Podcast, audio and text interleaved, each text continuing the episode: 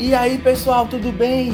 Começando mais um episódio do Catalisando Cast. Terceiro episódio. Hoje vamos falar de um assunto que vem sendo muito debatido, um assunto perigoso, delicado, que é sobre cancelamento. Coisa que vem surgindo muito nas redes sociais, vem, sendo, vem acontecendo bastante.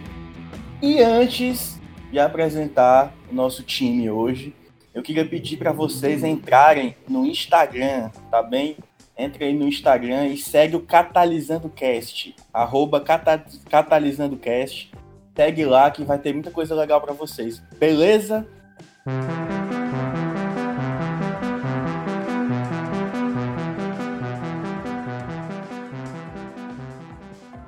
E para bater esse papo comigo aqui hoje, eu convidei ela, que é mãe de gato, maior fã de Friends do Piauí, professora, é tudo. Mariana Ferreira, bem-vinda, Mari. Ai, obrigada. Quanto elogio numa oração só. Quantas verdades também. É. Então, né? Só verdade, né? Uhum, é. Também convidei ele. Rapaz, esse aqui é difícil, viu? Ia participar do primeiro episódio, não deu certo. Ia participar do segundo, também não deu certo. Mas finalmente consegui. E aí, Lucas, bem-vindo, mano. Fala, meu amigo. Tamo aí. E no final, né? Quem que tá aqui mesmo? Herbert Mikael. E aí, Herbert? Olá, amigos. Boa noite a todos. Satisfação, como sempre, estar por aqui com vocês. É, deixa eu começar fazendo uma pergunta para ti. O cancelamento precisa ser cancelado, Herbert Mikael? Responda aí.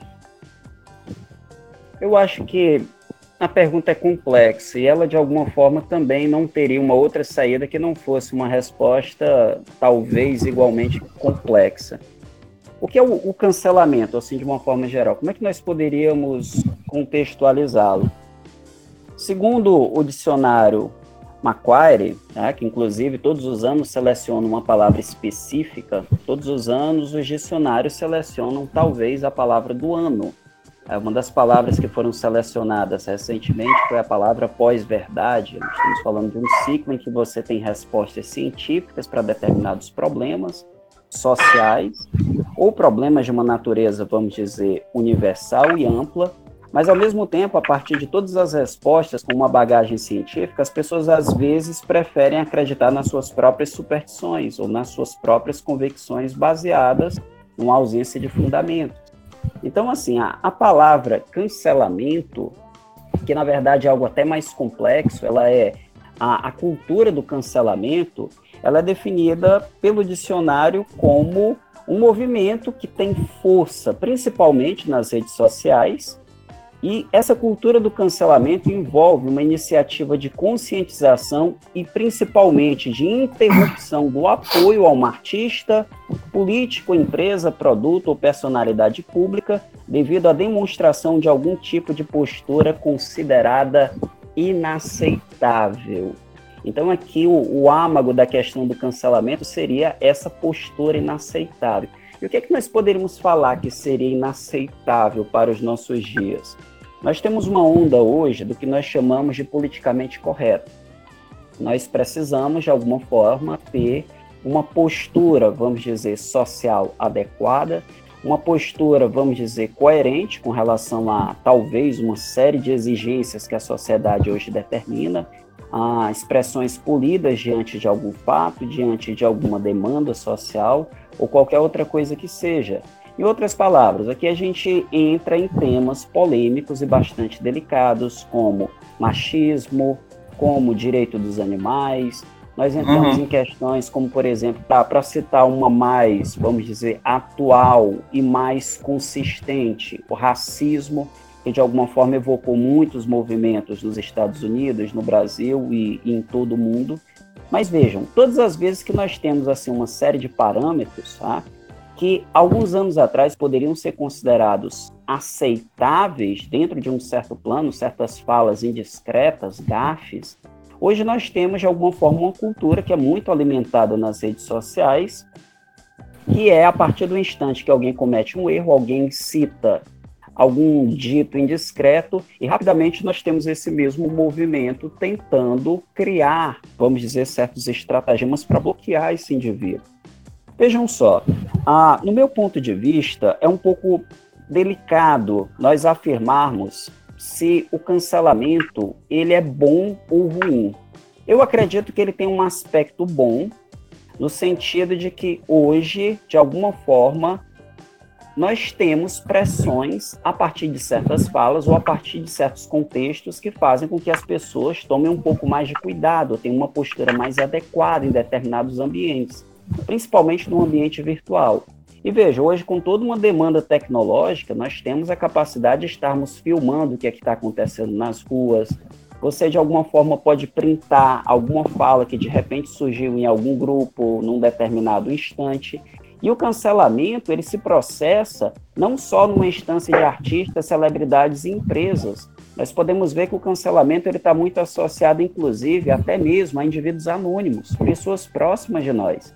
Eu acredito até mesmo que todos que estão aqui discutindo, todos que estão me escutando agora, provavelmente conhecem alguém bem próximo que, de alguma forma, já passou vamos dizer, por uma possibilidade de cancelamento, por um linchamento virtual, por um espancamento coletivo nas redes. E o que, que me preocupa? O que me preocupa, é, apesar de eu ter citado aqui que pode ser um bom aspecto, porque nós estamos pressionando, hoje nós temos uma sociedade mais consciente com relação a certos problemas que gravitam no seio da sociedade, como o machismo, as questões ambientais, os direitos femininos, ou qualquer uma outra pauta que seja considerada importante, mas ao mesmo tempo nós temos algo que se tornaria uma espécie de perseguição, às vezes ideológica. Porque, sejamos francos, todos nós erramos. E a impressão que eu tenho, às vezes, é que a internet ela exige um perfil de perfeição.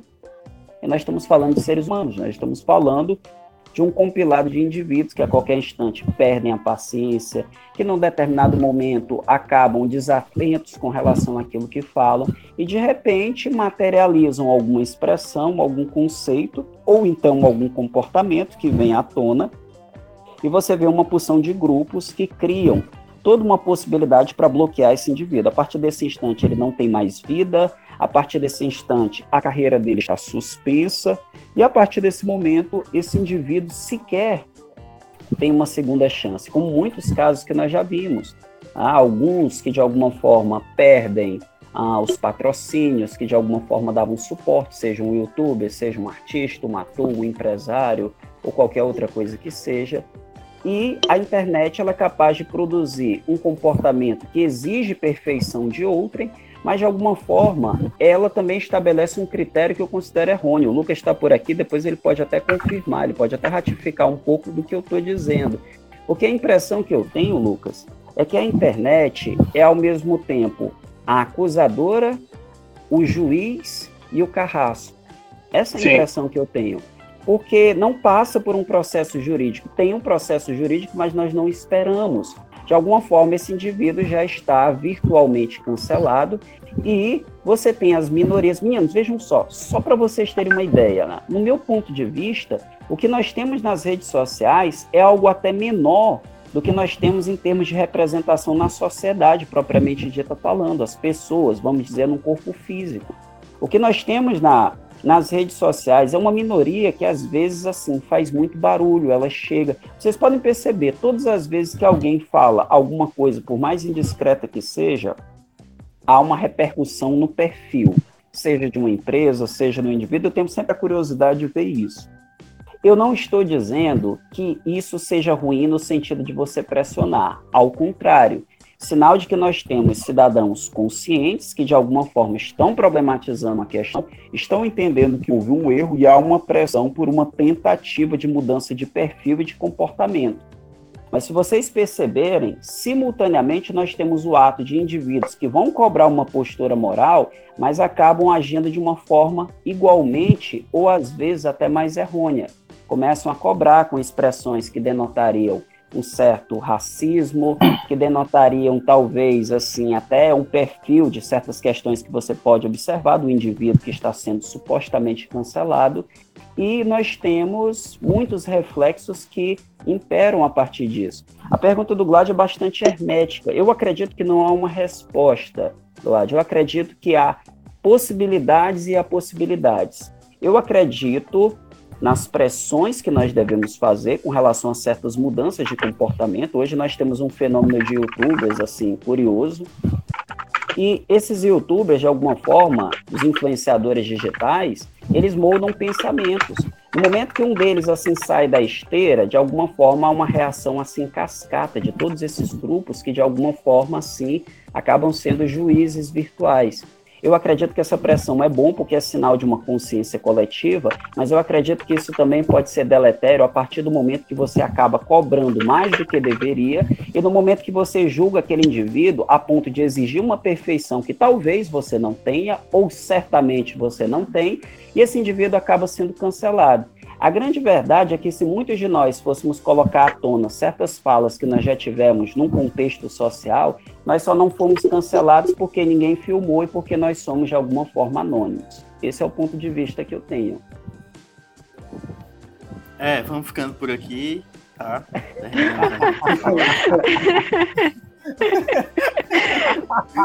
o Herbert já falou tudo. Mariana, como é que tu, como é que tu, tu enxerga essa situação?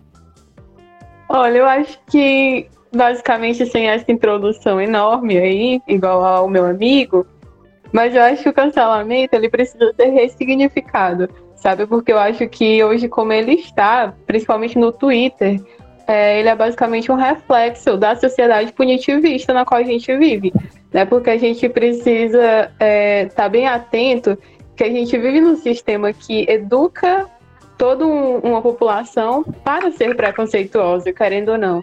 Então, assim, nós fomos educados para é, ter discursos bem problemáticos. Então, é, eu acho que o grande problema hoje dessa geração é que a gente, quando a gente tem um artista que a gente admira bastante, a gente tem a mania de idolatrá-lo, né? De não é, de não esperar que ele tenha falas problemáticas, quando, obviamente, em algum momento ele vai ter, porque a gente vive no, no sistema que, infelizmente, é, acaba nos coibindo a isso. Então, assim, eu acho que você pegar uma conduta de uma pessoa, né, algum comentário infeliz em algum momento dessa pessoa, e simplesmente cancelá-la, é, não dialogar com ela, não tentar é, até mesmo educá-la de certa forma, é muito problemático, porque muito provavelmente ela vai continuar é, performando esse tipo de comportamento e dependendo da pessoa, né, do público que essa pessoa tem, ela pode até mesmo acabar é, reforçando algumas condutas. Então, por exemplo, é, se eu não me engano, a primeira é, artista que foi cancelada no Twitter foi até a Anitta. Acho que de lá pra cá ela continua essa aí, sendo. Essa aí já foi. Essa aí já foi cancelada várias vezes, né? Exatamente, ela. Várias é... vezes. Eu acho que o sinônimo do, do de cancelamento é a Anitta. E isso começou justamente por conta, por conta da política, sabe? Porque, assim, na época, né, a Anitta, ela, ela teve uma postura bem problemática, porque alguns fãs começaram justamente, né, o Herbert Mikael já citou aí, nosso querido presidente, e era na época que ele estava com alguns discursos bem problemáticos e a galera LGBT foi cobrar um posicionamento da Anitta, né? Algum tipo de posicionamento, tendo em vista que ela era meio que um, um ícone para esse grupo e, e de certa forma ela estava ativa né, nesse, nesse grupo porque ela participava de paradas LGBTs e ela tinha discursos bem feministas, né? Então é, o pessoal tinha essa ideia de que, obviamente, ela seria contra esse tipo de discurso extremamente conservadorista. Só que a Anitta, ela foi nas redes sociais dela e começou a falar que o voto dela era secreto e ela não, não daria nenhum tipo de posicionamento. E aí começou o cancelamento, subiram a hashtag, é, se eu não me engano, o, a hashtag era até Anitta is over party, que a Anitta é fim de festa. Tanto que a hashtag ficou um dia inteiro entre os assuntos mais comentados do Twitter. E, é, se eu não me engano, o cancelamento ele nasceu mais ou menos aí, sabe? E hoje a Anitta ela já mudou um pouco o posicionamento dela, inclusive ela teve até uma live com uma especialista, né, que foi a Gabriela Prioli. E curiosamente, o Twitter cancelou novamente a Anitta por conta desse posicionamento, porque ela estava com discursos é, de uma pessoa que é extremamente ignorante quanto à política. E aí começaram a transformar algumas falas dela em meme e começaram a ter outros comentários bem problemáticos. Então, às vezes eu não sei é exatamente onde que o cancelamento quer chegar, porque em determinados momentos a gente vê atitudes extremamente contraditórias, né? Então, é, eu acho que novamente retomando, eu acho que o cancelamento ele precisa ser ressignificado. Eu acho que tem pontos positivos que eu gostaria que se mantivesse, até mesmo se fosse possível, saísse do Twitter e viesse para é, o mundo real mesmo. Mas tem pontos que eu não vejo nenhum tipo de coerência. Eu acho que esse caso da Anitta, eu, eu lembro desse negócio dela aí com a Prioli, né? Que ela tava meio que aprendendo. Eu acho que esse. Tentaram cancelar ela de novo, mais uma vez, tipo, pela décima vez. Eu acho que isso até meio que banaliza o movimento, entendeu? Porque claramente era uma coisa. Não tinha nada demais. Ela só postou que tava é, aprendendo com a Gabriela, de fato ela estava, e fez perguntas meio óbvias, mas não é todo mundo que tem isso, não é todo mundo que sabe que é aquilo, entendeu? Exatamente. Então, isso, meio que, isso meio que banaliza o movimento.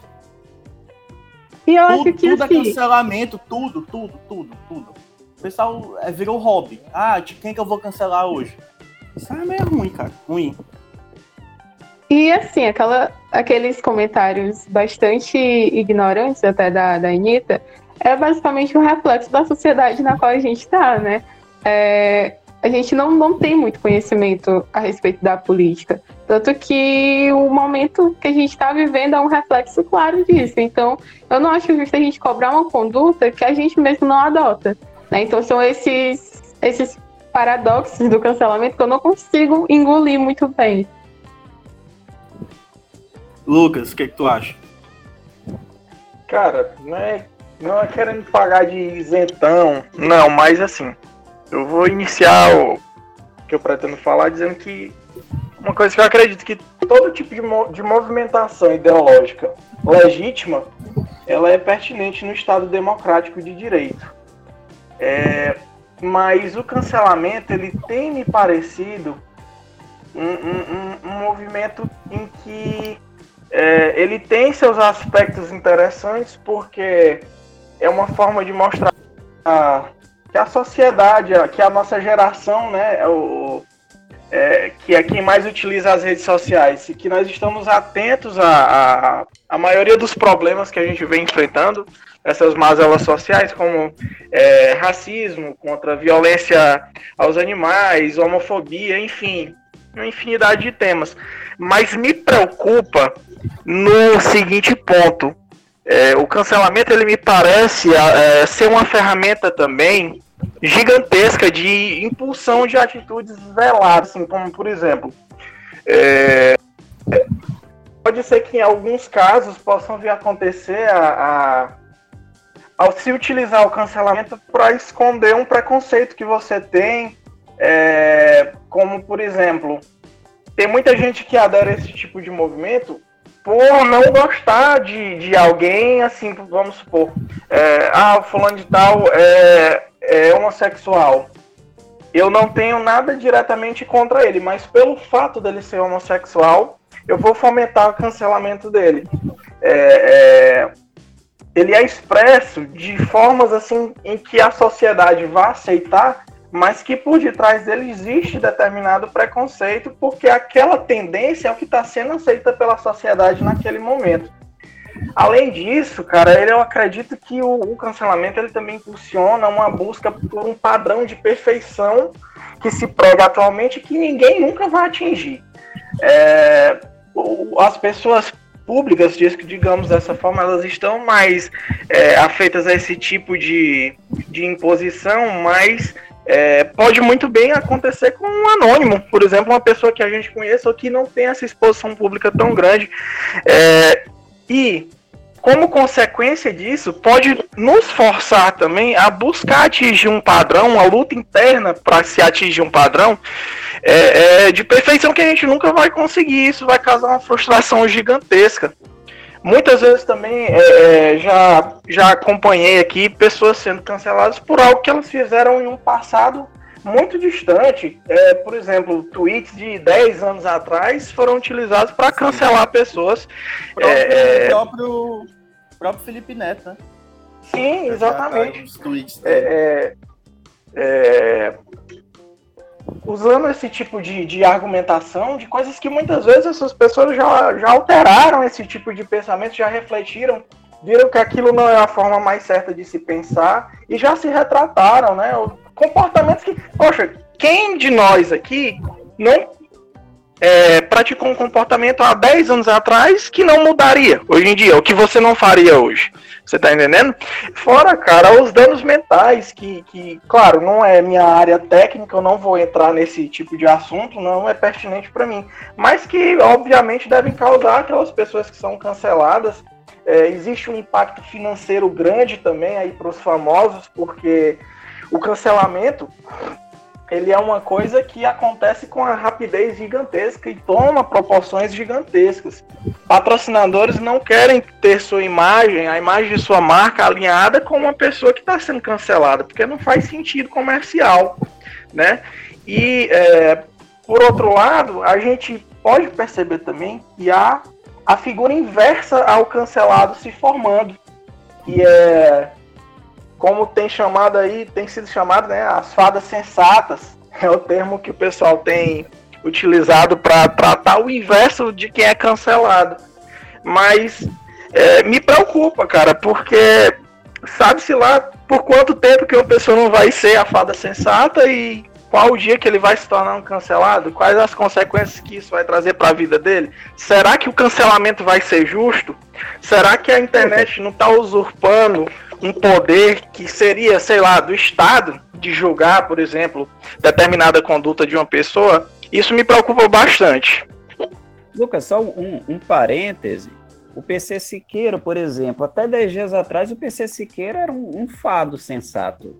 Então, então, é, a, gente, a gente fica com essa, é, com essa pulga atrás da orelha, né? De, Poxa, imagina, o cara que é uma pessoa pública pensar, meu Deus, se eu digitar um A na hora errada, eu vou ser cancelado. É complicado, cara. Arbitrariedade, eu acho que é a, a, a palavra-chave da forma como o cancelamento vem sendo executado hoje em dia é essa arbitrariedade. O, o internautas, digamos dessa forma, né? Ele acusa e ele pune ao mesmo tempo. Ele é o juiz daquela situação. Ele toma para si o poder de punir. Nem sempre essa punição vai ser justa. É, eu, como já disse, é o que mais me preocupa é isso. E qual o, o, ponto positivo que vocês veem nisso tudo, no cancelamento? Quais são os principais pontos que vocês enxergam nisso? Cara, quanto só para já já estava falando, vou pegar o gancho na minha fala no que disse logo no início.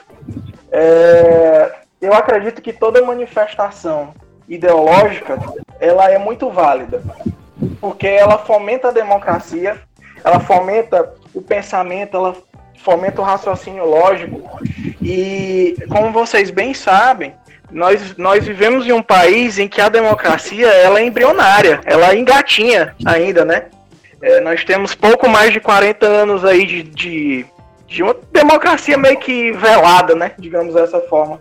É, o nosso povo ele não é acostumado a pensar, ele não é acostumado a se manifestar e com esse espaço que a internet tem dado para a gente, é, eu, tenho, eu tenho percebido e, e, e tenho ficado feliz com é, as pessoas se manifestando, né?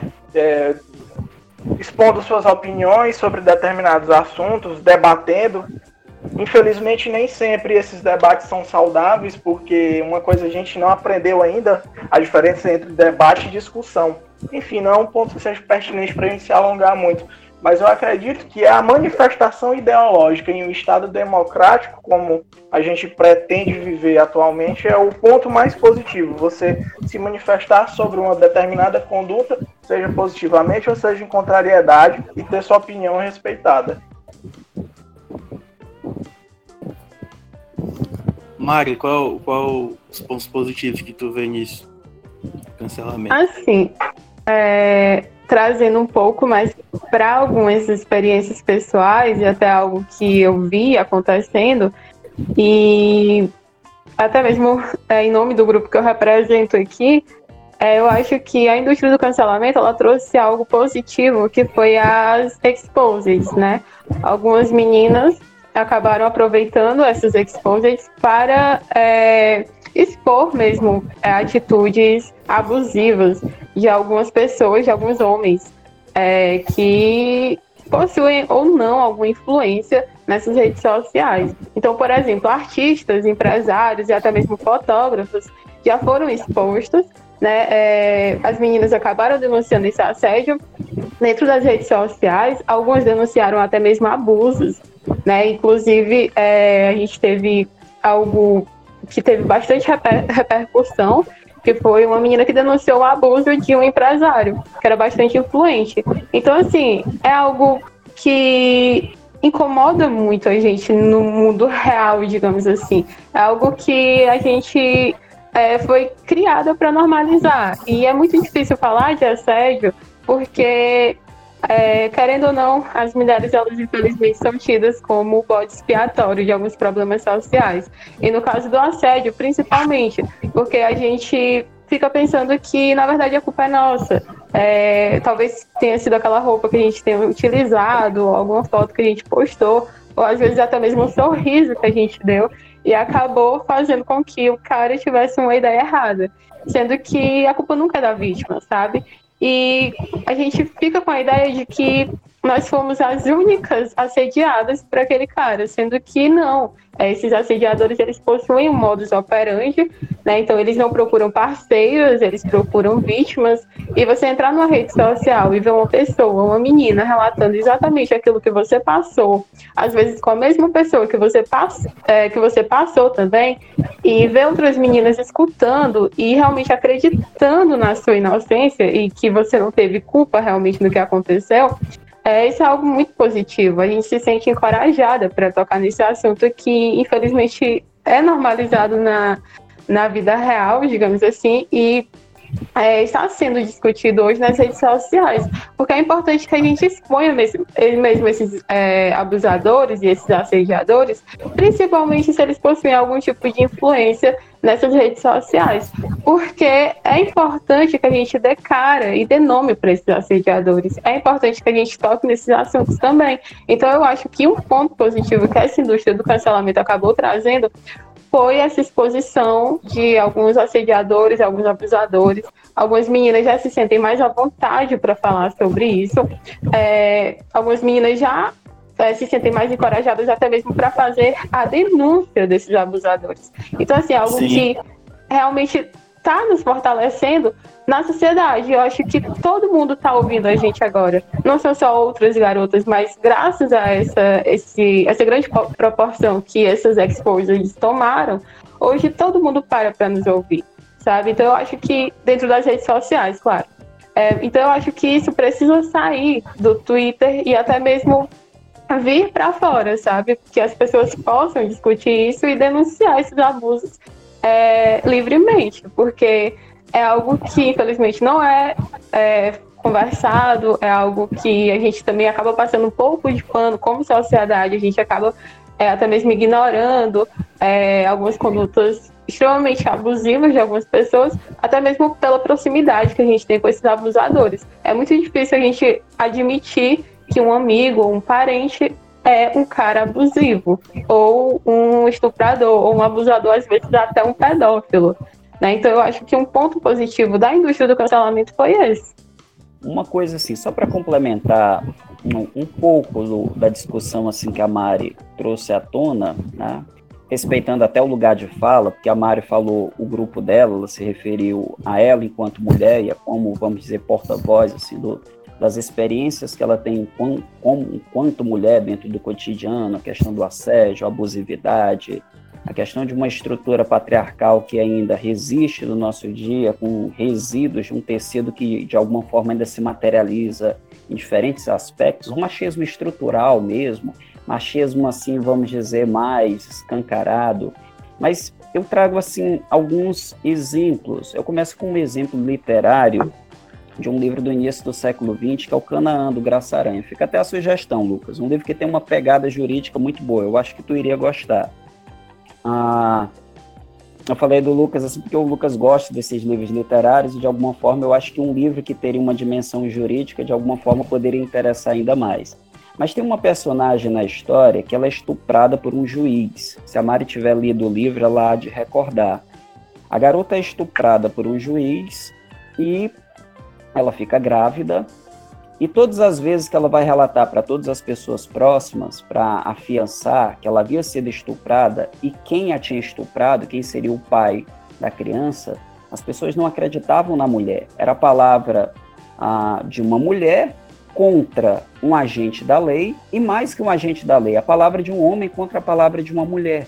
Então a garota de alguma forma ela é pressionada pela sociedade, a garota ela de alguma forma é expulsa da casa em que ela está, ela é posta pelo pai para fora de casa, ela é recebida com muitas más intenções em um sítio onde ela acaba tendo o filho dela, né? e depois vem uma, uma consequência trágica que não cabe citar aqui.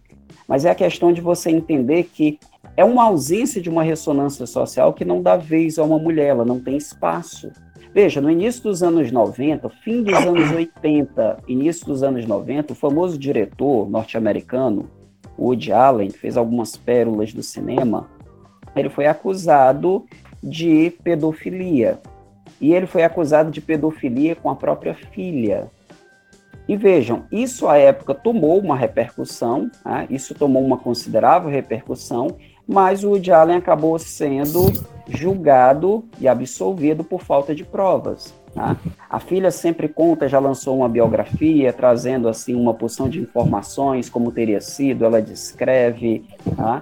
E não aconteceu nada com o Woody Allen. Uma espécie de pré-cancelamento aconteceu com ele uns dois ou três anos atrás, para quem lembra.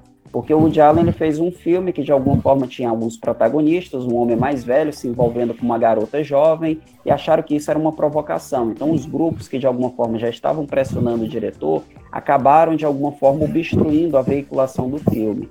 E eu quero citar um outro caso, tá? antes mesmo, estou citando esses casos, um caso ficcional e dois casos reais, com o segundo que eu vou citar agora, para você ter mais ou menos uma amostra de como era, por exemplo, a questão o modo como se tratava, vamos dizer, indivíduos que tinham comportamentos abusivos, machistas, nesse caso, um pedófilo e, nesse caso, também um agressor, que é o ator Cadu Moliterno.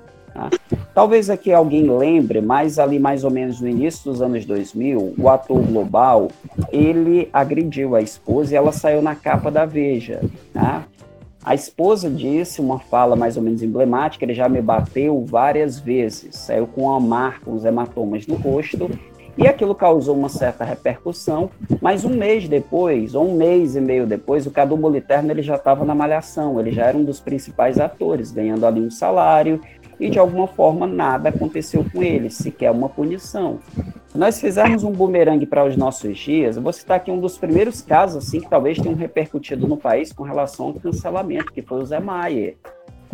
Se vocês lembrarem, ali em 2015, o Zé Maier foi afastado da Globo ah, justamente por um caso associado ao assédio de uma figurinista. As pressões que aconteceram do elenco da novela, inclusive até mesmo de amigas do Zé Maia, fizeram com que ele fosse boicotado. Aí ele de alguma forma teve problemas, ele foi exposto nas mídias televisivas, ele foi exposto nas redes sociais. Tentaram dar um tempo, ele foi selecionado para fazer parte do elenco de uma outra novela e a pressão voltou e o Zé Maia acabou de alguma forma tendo uma aposentadoria compulsória.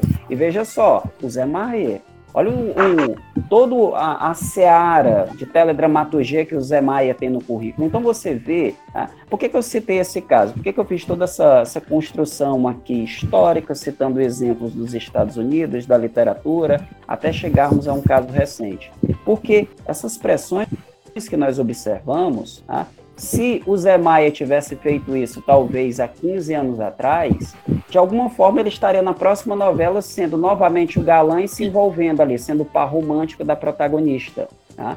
Então você percebe que a partir desse instante, a partir dessas discussões, inclusive foi considerado um ano em que o feminismo começou a ter as suas primeiras grandes vitórias. Né? Não que o feminismo não tenha tido vitórias antes, mas vitórias assim que de alguma forma começaram a mostrar: nós somos mulheres, nós somos organizadas, nós estamos aqui, e se mexer com uma, vai mexer com todas nós.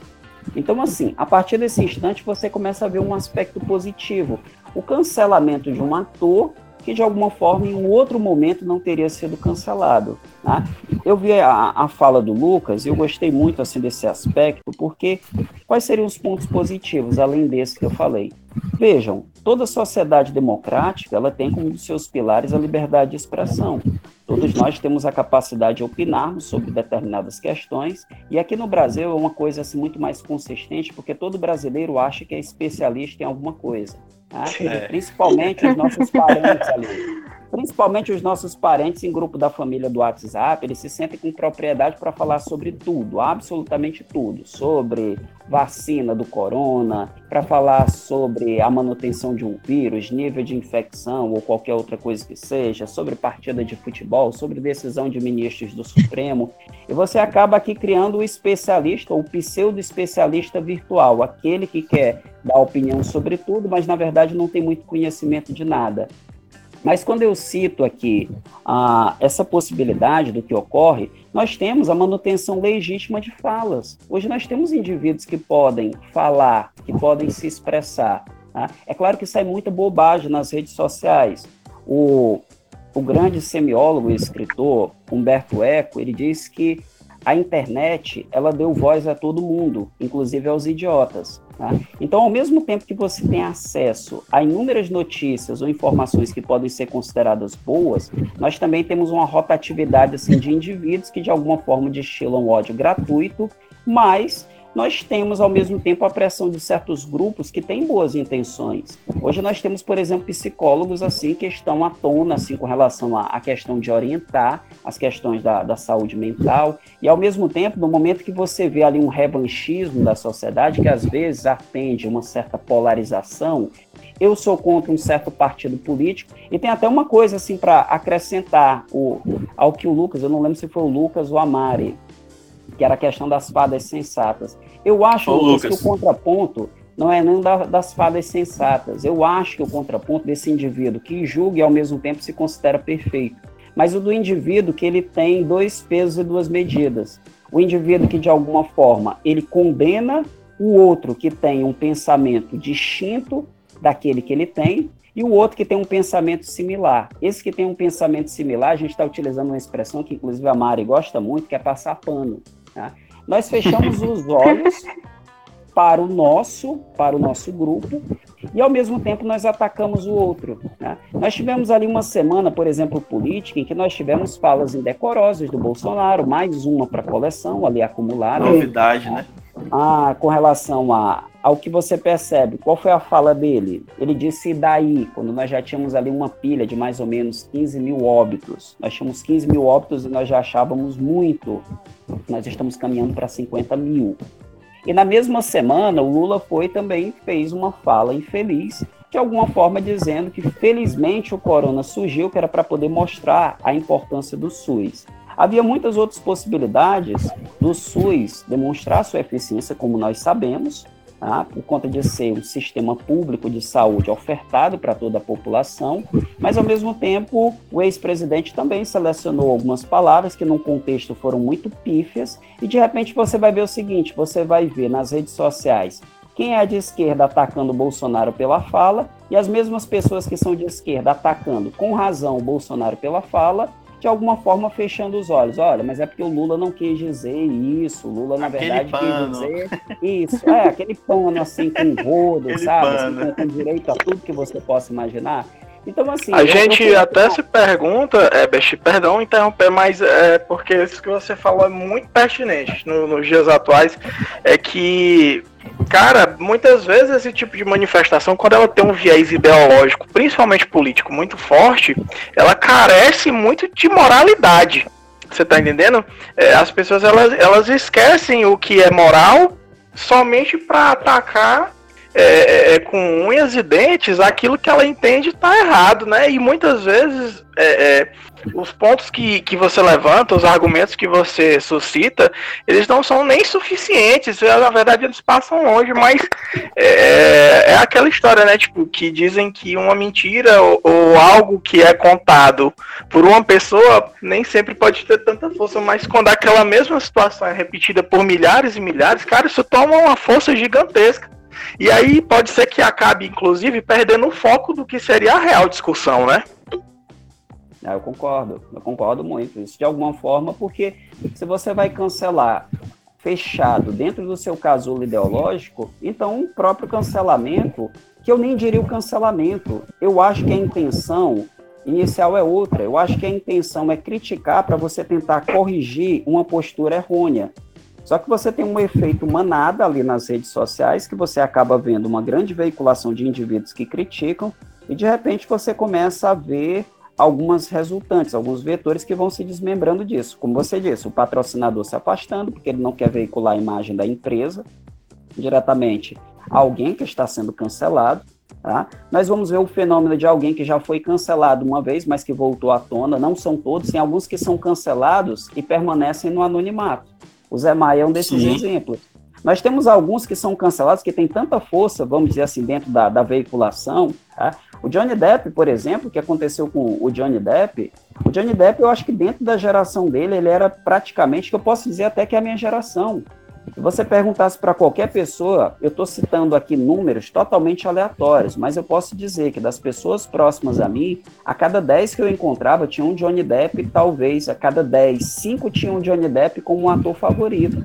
Então, assim, você via toda a força, a ressonância, depois, assim, todo um caso ali que foi degringolado, depois ele vai participar de uma franquia famosa, como o spin-off de Harry Potter, Animais Fantásticos e Onde Habitam. O, o, Isso tem que ser cancelado. O fandom, inclusive. o fandom, inclusive, do, de, de Potterheads, é essa a pronúncia, Potterheads? Nós temos Potterheads. Um Potterhead, é, Potterheads. Eles de repente começaram ali a fazer uma pressão para que ele fosse de alguma forma afastado, mas por decisão da, da direção, inclusive a própria J.K. Rowling de alguma forma interveio, ele acabou sendo mantido. Mas talvez se fosse um outro ator que não tivesse o mesmo cacife do Johnny Depp, provavelmente ele teria tido a carreira dele encerrada, como o próprio caso, só certo que, que são casos assim distintos. Mas se nós formos olhar o Kevin Spacey, eu acredito que o ator de House of Cards, provavelmente ele não vai mais fazer nada conhecido ou nada, vamos dizer de alguma forma, de mais prestígio no cinema. Eu acho que foi, foi expulso, Ele foi expulso da série. E era uma série que tinha uma escalada ah, uma audiência impressionante da Netflix, ah, porque ele era praticamente 70% ou 80% da série. É verdade.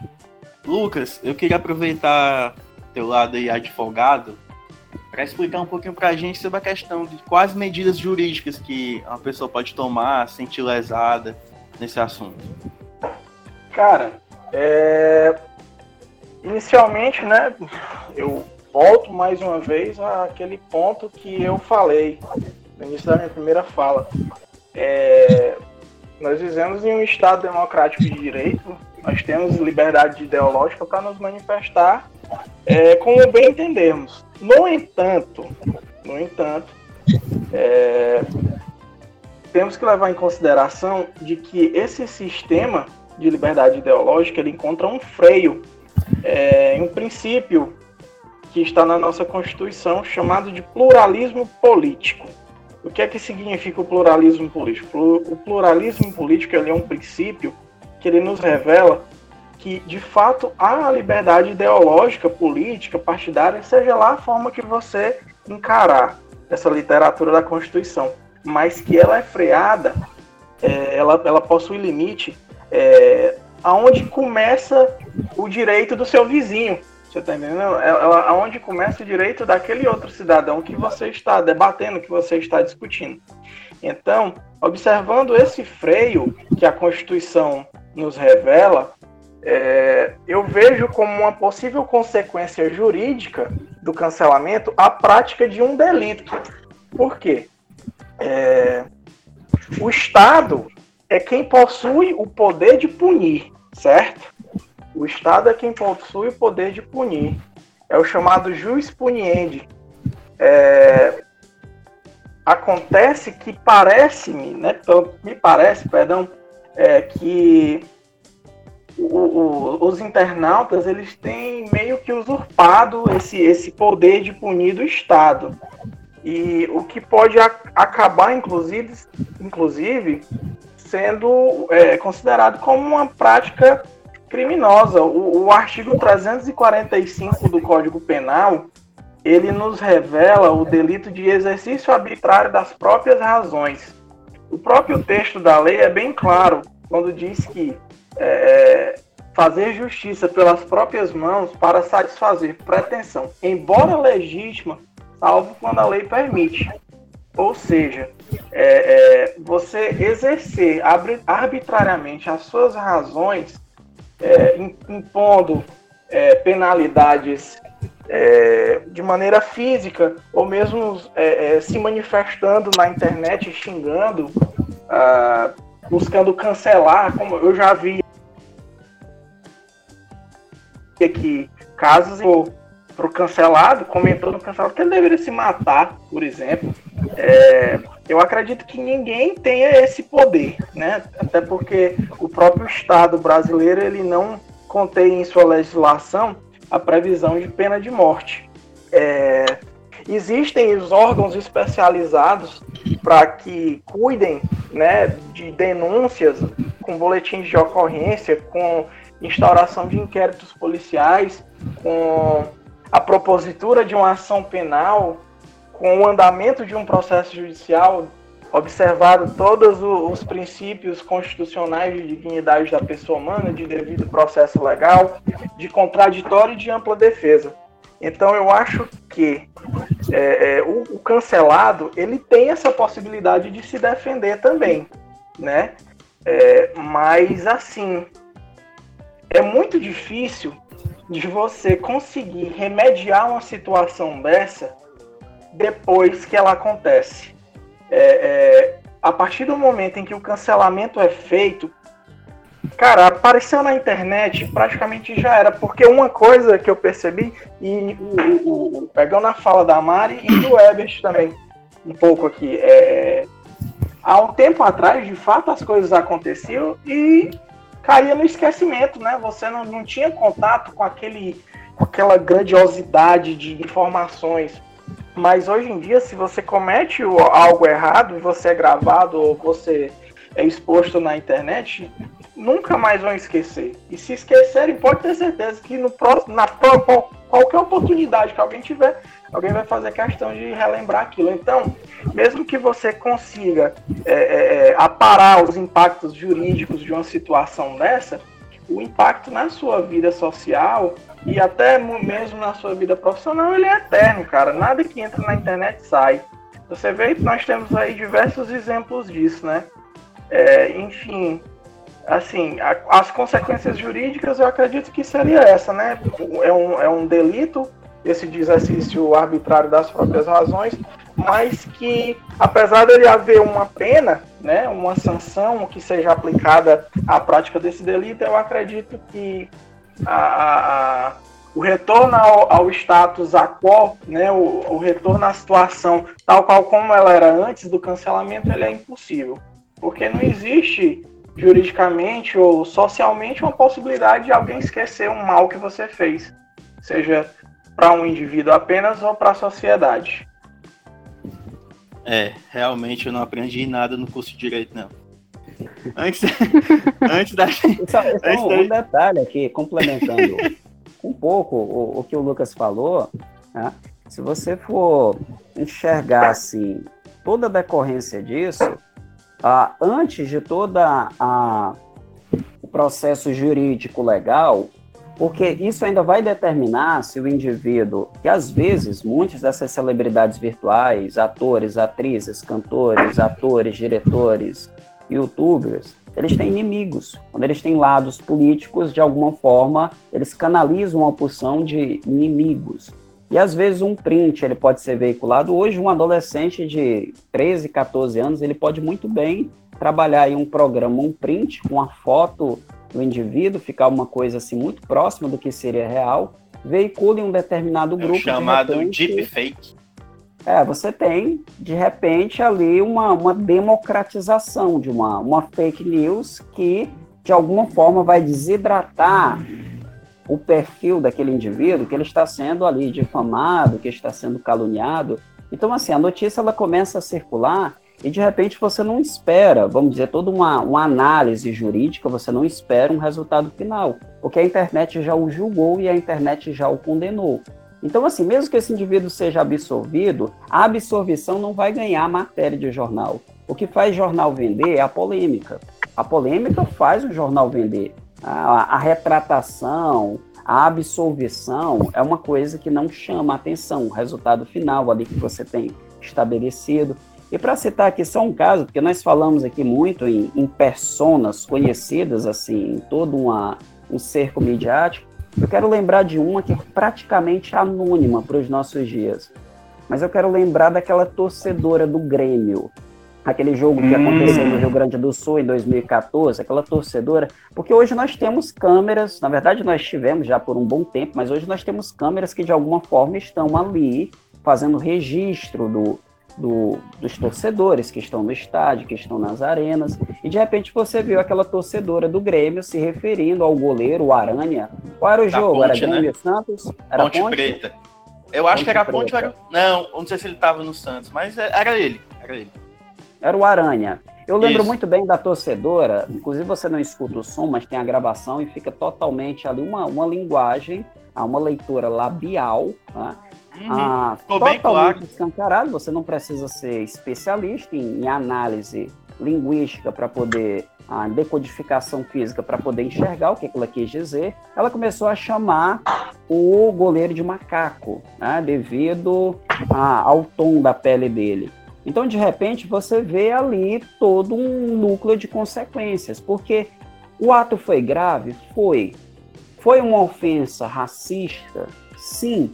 Mas ao mesmo tempo, a, a torcedora, eu não estou de alguma forma assim desidratando, porque hoje nós temos que tomar muito cuidado assim com relação ao que nós falamos, porque inclusive esse indivíduo que é cancelado, se alguém assim tentar pensar no lado humano dele, no lado pessoal de um indivíduo que pode aprender, que pode se desconstruir, que pode ter um acompanhamento com psicólogo, eu acredito nisso. Nós mudamos nós vamos nos desconstruindo ao longo da vida. Ah, o, o, Lucas de hoje não é o mesmo Lucas de sete anos atrás. A Mari de hoje, eu tenho certeza que tem diferenças da Mari do ano passado para a Mari deste ano. E às vezes é num intervalo pequeno. Mas eu, eu lembro que eu procurei, eu encontrei aleatoriamente uma notícia sobre ela, e ela teve um desgaste psicológico imenso. A garota ela ficou, pelo menos até a época que eu vi, 10 meses sem sair de casa. Ela perdeu o emprego. Quem é que quer dar emprego para uma racista? Ela foi para uma entrevista coletiva que, no momento que ela subiu, já começaram uma porção de perguntas. E o seu comentário racista? Ela começou a chorar, dizendo que não era racista. E teve uma, toda uma, uma crise. A garota saiu e está tendo acompanhamento com um psicólogo, desenvolveu uma síndrome do pânico. Então, assim, até que ponto vai toda a punição em decorrência daquilo que aconteceu? Até que ponto é louvável, vamos dizer, um cancelamento em que você faz ou você arca com a possibilidade da garota pagar por aquilo que fez, mas ao mesmo tempo ficar sequelado para o resto da vida? Será que isso de alguma forma vale a pena? Será que não tem a possibilidade assim dela melhorar enquanto ser humano, tá? de alguma forma ter um acompanhamento com um psicólogo, desconstruir o discurso? Às vezes é todo um determinismo, vamos dizer, da família. Você cresce no espaço que as pessoas de alguma forma vão te ejetando um, um racismo estrutural. Às vezes o calor, porque nós somos seres humanos, nós somos carregados de paixões num determinado instante, como um estádio de futebol que você explode, diante de uma ocasião, você acaba tendo uma resposta deletéria. Então, assim, Se você enxerga todas essas possibilidades, né, o cancelamento ele acaba tendo sequelas anônimas ou sequelas invisíveis que às vezes nós sequer conhecemos. Veja, um exemplo que eu posso dar para vocês: tentaram cancelar o Drauzio Varela. Pessoal, quem é que cancela o Drauzio Varela? Eu, eu, eu vejo a reação dele, um vídeo que tinha sido gravado, assim, desonesto. Eu achei aquilo desonesto, porque no início, quando você viu ali a, toda a veiculação do corona, ainda era novidade para muitos especialistas, era novidade para a OMS, tão tal que a OMS ainda está catalogando de alguma forma informações, a OMS de alguma forma ainda está fazendo ali um dossiê que ele é processual e dinâmico, vai atualizando todo o tempo com novas informações que vão surgindo. E o Drauzio falou logo no início que se tratava de uma gripezinha. Então, uparam um vídeo dele antigo e, de alguma forma, o Drauzio já tinha depois gravado um vídeo se desculpando em decorrência disso, porque ele, de alguma forma, não tinha atualização com relação às notícias. Foi ver que essa gripezinha, na verdade, era algo muito mais próximo de uma pneumonia, algo que provocaria, assim, vamos dizer, sequelas muito mais graves. E ele fez o que um intelectual faria, porque errar não é o problema. Você persistir no erro e você não reconhecer que você errou, é aí que mora a problemática. E até em decorrência do outro fato, porque foi um cancelamento seguido de outro. Parece assim o, o, o meteoro do, do Madara, sabe? Uma sequência aqui, vamos dizer, bem otaku. Aí você manda o primeiro meteoro, o Drauzio segura, e a gente tem até o, o, o Kage lá, que é um ancião, né? Eu acho que tem tudo a ver com o Drauzio. Segura o primeiro meteoro, logo na sequência vem o segundo. Porque o primeiro já tinha sido aquele caso que tinha sido veiculado no Fantástico. Ele é um médico, ele não é um advogado, ele não está ali para enxergar a questão de valores morais. Todo curso da saúde, aliás, a maior parte dos cursos tem um código de ética. Você não deve, de alguma forma, negar atendimento para alguém em decorrência do comportamento, do credo, se ela foi criminalizada em decorrência de alguma coisa ou não. Ele adentrou no presídio de alguma forma, ele deu um abraço afetuoso e aquilo acabou de alguma forma criando uma ressonância assim muito negativa. Esses são alguns exemplos que a gente pode notar assim, inclusive muito recentes. Amigos, antes da gente finalizar, queria fazer uma brincadeira aqui com todo mundo. Ideia do Herbert. Às vezes ele acerta. Às vezes ele acerta. Não, vamos fazer, velho. Legal. Vai lá. Ó, o que ou quem vocês cancelariam? Eu vou começar Ó, pegando o gancho do Luigi, do Rebobinando, o arrombado, o arrombado que sai de casa numa quarentena pra ir ao shopping center, esse tem que ser cancelado. Tem jeito não. É, o brasileiro tem disso, o brasileiro tem disso, né? Necessidades, assim, eu vou pensar, eu tenho um amigo é, que ele tava falando esses dias que o avô dele saiu para comprar uma argamassa. O avô dele, obviamente, é grupo de Véi, risco, ele tava em casa é e achou que era uma sentido. boa ideia sair de casa para ir a um depósito de construção e comprar uma argamassa para uma parede que ele vai rebocar, talvez daqui a quatro ou cinco meses. Ele achou que era uma boa ideia comprar argamassa. Pensou, não, eu vou comprar argamassa e vou arriscar a minha vida. Aí o brasileiro é capaz desses fenômenos, né? Bom, eu acho, é, é para me dizer quem eu, eu cancelaria? Diz, pode dizer. Eu, eu acho que eu cancelando, eu entro aqui em contradição com o que eu disse, mas eu vou entrar na brincadeira. Né? É só uma brincadeira, aqui, tá? Só deixando Sim, claro aqui que é só É, só para deixar claro, porque de alguma forma nós acabamos contradizendo é, o que nós falamos exatamente. aqui, vamos dizer, em sequência. Mas eu cancelaria por uma questão pessoal o presidente da República, Jair Messias Bolsonaro. E eu explico por quê. Não só Perfeito. pelas afrontas que ele fala, não só pelos genocídios que fala. O Bolsonaro ele não discurso. O Bolsonaro ele de alguma forma produz genocídios linguísticos. Assim, ele mata uma fada sensata com cada perdigoto que ele põe pela boca. Ah, cada fiozinho de saliva que de alguma forma escapa, ele, ele mata uma fada sensata, ele mata algum ativista social, ele mata de alguma forma alguém que estaria envolvido assim nessa seara de grupos sociais que representariam as minorias. Mas o, o, o, meu caso particular, eu poderia cancelar nesse sentido, mas o meu caso particular eu explico, eu fui cancelado por ele. Eu entrei na página dele, eu não faço nada, eu entrei na página do Instagram, estava até comunicando isso para os alunos ontem, e eu entrei na página do Instagram, eu vejo os comentários e eu absolutamente só ponho emojis lá de gado. Eu fico colocando lá uma, umas cabeças de gado, eu fico colocando boi, touro, tudo mais que posso imaginar. E acredita, Essa é uma boa ideia, viu? Essa é uma boa ideia. eu tiro inocente, cara, é fofinho. Eu chego lá e coloco um gado, alguém falar um, comentário. Presidente, eu estou com o senhor, eu morreria pelo senhor, eu boto lá o gado lá embaixo. Aí, de repente, lá eu faço a sequência, tá lá tudo com o rauzinho montado. Eu fui cancelado. Me bloquearam, acharam que era uma boa ideia me bloquear, por uma, um gesto inocente. E, de alguma forma, eu estou cancelando ele de uma forma recíproca. Mari, se arrisca, Lucas. Ai, com certeza eu, eu me arrisco, porque. Eu vou, eu vou. Permite que. Per, permite não, perdão. Eu vou deixar que a Mari fale logo. Ai, obrigada, porque eu tava ansiosa desde o início. É, eu percebi. pra cancelar tá bem, uma Mari. pessoa que. Não, pra cancelar uma pessoa que está aqui, inclusive. Teve falas muito coerentes, muito bonitas.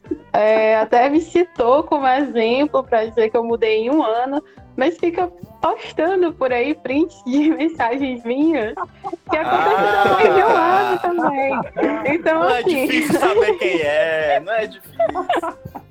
Deve ser o Rodrigo, eu acho. Eu tenho certeza que é o Rodrigo. Eu quero, eu, eu, eu, quero perguntar se essa pressa toda, essa necessidade toda da Mari era para me cancelar logo. Não sei, tem tantas coisas assim para se cancelar. Claro! Sei, eu esperei a semana inteira para te cancelar, pelo amor Tava aqui, tava tendo crise de ansiedade. Porque, porque tu até me citou como exemplo e me, e me coloca numa situação dessas, postando mensagens. É, onde eu demonstrei alguns gostos duvidosos, que eu não vou expor aqui, né? Mas, enfim. Então, quem eu, eu cancelo eu posso, hoje, eu posso, na brincadeira, falar, ué. Eu posso falar os gostos. Eu posso falar os gostos duvidosos, assim, para não ficar assim aberto, não sei. É, é, é, é, alguma série aí em comum? Como é? é uma série, uma, uma sitcom que, que de repente ah. a Mari gostava muito e de repente começou a dizer, não sei, por alguma razão que não gostava mais. Isso num intervalo Ei, de quatro ou cinco meses. Pra não ser cancelada, não vou dar minha opinião sobre essa sitcom, não. E aí, Lucas? Cara, aproveitando aqui a presença do nosso literato, né, o, o Ebert, é, eu queria iniciar a minha, a minha fala de cancelamento com o seguinte posicionamento. O, o, o, John Kennedy, parafraseando o Dante Alighieri, uma vez ele disse que no inferno os lugares mais quentes eles são reservados àqueles que escolheram a neutralidade em tempo de crise, né? Aqueles que se omitem em situações em que nós, como cidadãos, precisamos nos manifestar. É... Então, é, cara, a pessoa. Não vou cancelar uma pessoa, vou cancelar um, um, um grupo, um, uma organização criminosa para mim. seriam, no caso, o presidente, seus filhos e os robôs do Bolsonaro, cara. Porque eu acho uma situação absurda que em pleno século XXI nós tenhamos como representante um cidadão tão chulo, pobre de intelecto, ignorante, preconceituoso como ele é me espanta, sinceramente, me espanta e me traz muito medo saber que mais de 50 milhões de pessoas concordaram e apoiaram com as ideias de uma pessoa dessa. Por eu não concordar, seriam todas essas pessoas que eu acabo de citar que eu cancelaria. Muito bem escolhido. Pessoal, é isso. Muito obrigado. Mariana, obrigado. Ah, obrigada pelo convite. Lucas. Cara, um prazer gigantesco. Eu gostaria muito de ter participado das outras vezes. Adorei a oportunidade de estar aqui conversando com pessoas tão, é, que contribuíram tanto para essa noite. Foi uma noite excelente e uma conversa muito interessante, muitas opiniões pertinentes.